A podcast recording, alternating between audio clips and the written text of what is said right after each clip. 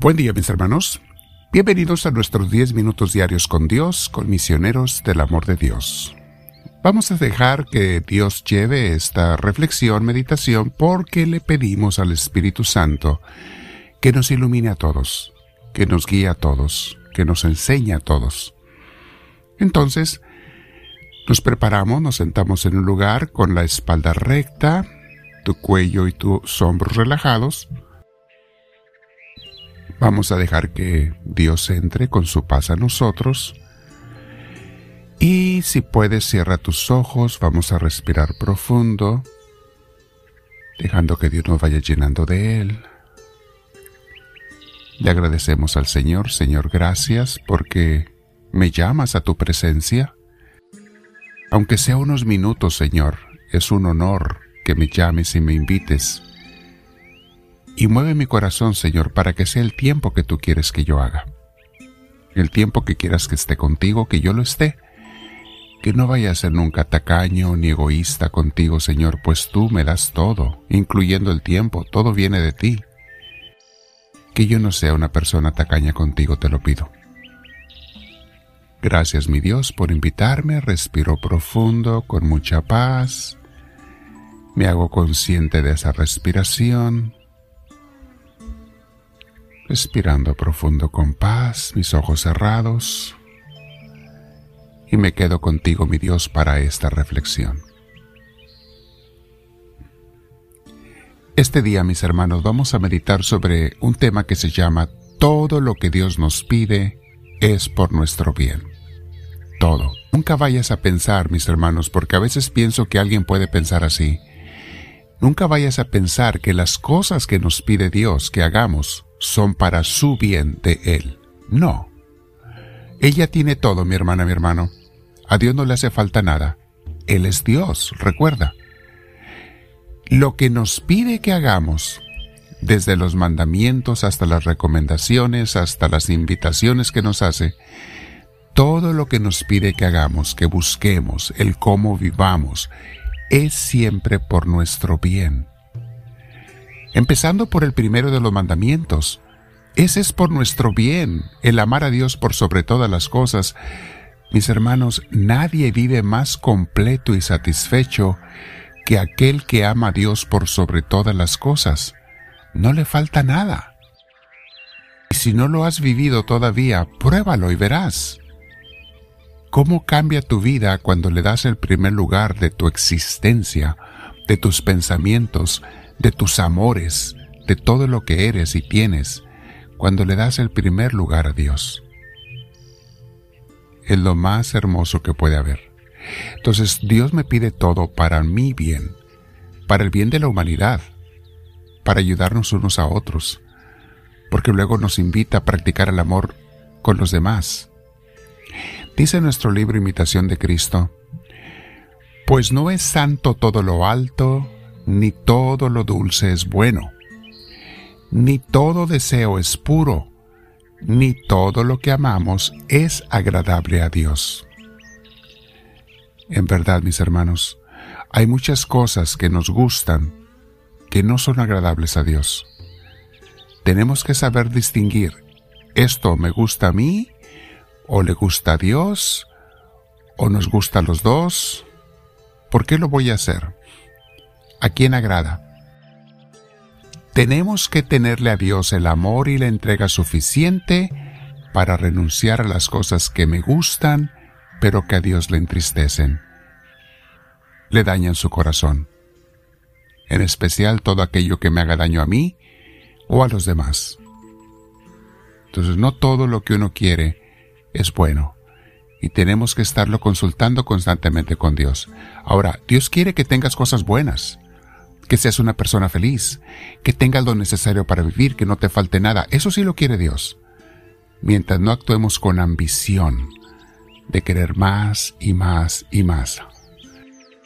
Pero por eso, mi hermana, mi hermano, siempre tenemos que preguntarle, ¿es algo que tú quieres, Señor? ¿Este placer que estoy buscando es de acuerdo a tu voluntad?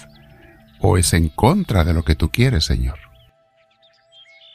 ¿Cuántas personas, mis hermanos, andan buscando sus gustos, sus deseos, lo que les causa placer sin tomar en cuenta qué de ello es agradable a Dios y qué no. Dice nuestro libro enseguida, con gusto acepto yo la gracia que me haga más humilde y obediente y me purifique. Con gusto acepto yo la gracia que me haga más temeroso de Dios y me disponga más a renunciarme a mí mismo. Ya sabemos que temeroso significa darle su respeto a Dios. Dice, con gusto acepto la gracia que Dios me dé para hacerme más humilde y obediente. Hay veces, mis hermanos, que esas gracias vienen con algo de dolor, sobre todo cuando somos orgullosos y rebeldes. La gracia de transformación que Dios ejerce en ti a veces viene con algo doloroso que nos pasa en la vida. Porque hay gente que no quiere aceptar a Dios y es un acto de misericordia que nos dé una nalgada a Dios para que volvamos a Él, para que no nos perdamos, algunos para que no se condenen porque lo que estaban haciendo era grave o lo que iban a hacer era grave. Ah, cuánta ayuda hay de parte de Dios cuando te frena de hacer algo grave. Y a veces te frena con un golpe, pero te evita que te vayas al barranco, porque ibas corriendo hacia Él y te frenó con una pared de piedra y te golpeaste contra ella. Te hizo el favor Dios. A veces algunos reniegan de las cosas dolorosas que les pasan. Ponte a pensar, ¿por qué lo permitió Dios? ¿Será algo que era parte de su voluntad? ¿Me está salvando de algo peor al quitarme esto que yo quiero tanto? Puede ser una relación, puede ser una cosa material, puede ser una cualidad tuya. Pueden ser cosas que te iban a dañar y Dios te las quitó por tu bien. Un día, cuando te des cuenta, le vas a agradecer a Dios por toda la eternidad que te haya quitado eso malo que te iba a hacer daño, que tú lo veías como bueno, o que te hacías como que no sabías. Pretendías que no sabías lo que ibas a hacer, que era malo. O lo justificabas de alguna manera. Es que todo el mundo lo hace. Es la justificación más torpe, más tonta que mucha gente tiene. Es que todo, o sea, si todos se tiran al pozo de las pirañas, ¿por eso tú también te vas a tirar? Si todos se tiran a la alberca de los tiburones, ¿por eso tú también te vas a tirar? ¿Esa es tu excusa? ¿Justificación? No se dejen engañar por el enemigo, mis hermanos, por favor. Dice enseguida, ponte siempre lo más bajo y se te dará lo alto. Las cosas grandes se las da Dios a los que se hacen pequeños. Los grandes santos están cerca de Dios porque se hacen pequeños y cuanto más gloriosos, tanto en sí más humildes.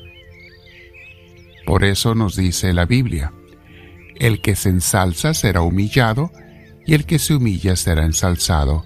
San Lucas 14, 11. Qué hermoso es hacerse humilde por Dios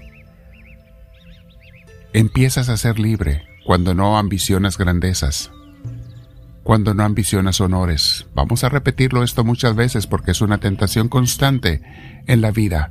Y, aunque ya lo hayamos superado alguna vez, el ver que todo el mundo lo hace te está empujando a hacerlo tú también. Busca grandezas, busca honores, busca halagos. Si aquel se lo dieron, ¿por qué a ti no? Si aquel lo tiene, ¿por qué tú no? Es una tentación constante, mis hermanos. Necesitamos estarnos recordando a cada rato. No necesitas grandezas. Sea una persona sencilla, sencilla con y para Dios. Que las grandezas sean para el Señor, no para mí. Y queda uno en paz y en libertad. Vamos a meditar un rato, mis hermanos. Estar con el Señor. Puede leer las notas al pie de, de este video o de este audio y dile, háblame Señor, que tu siervo te escucha.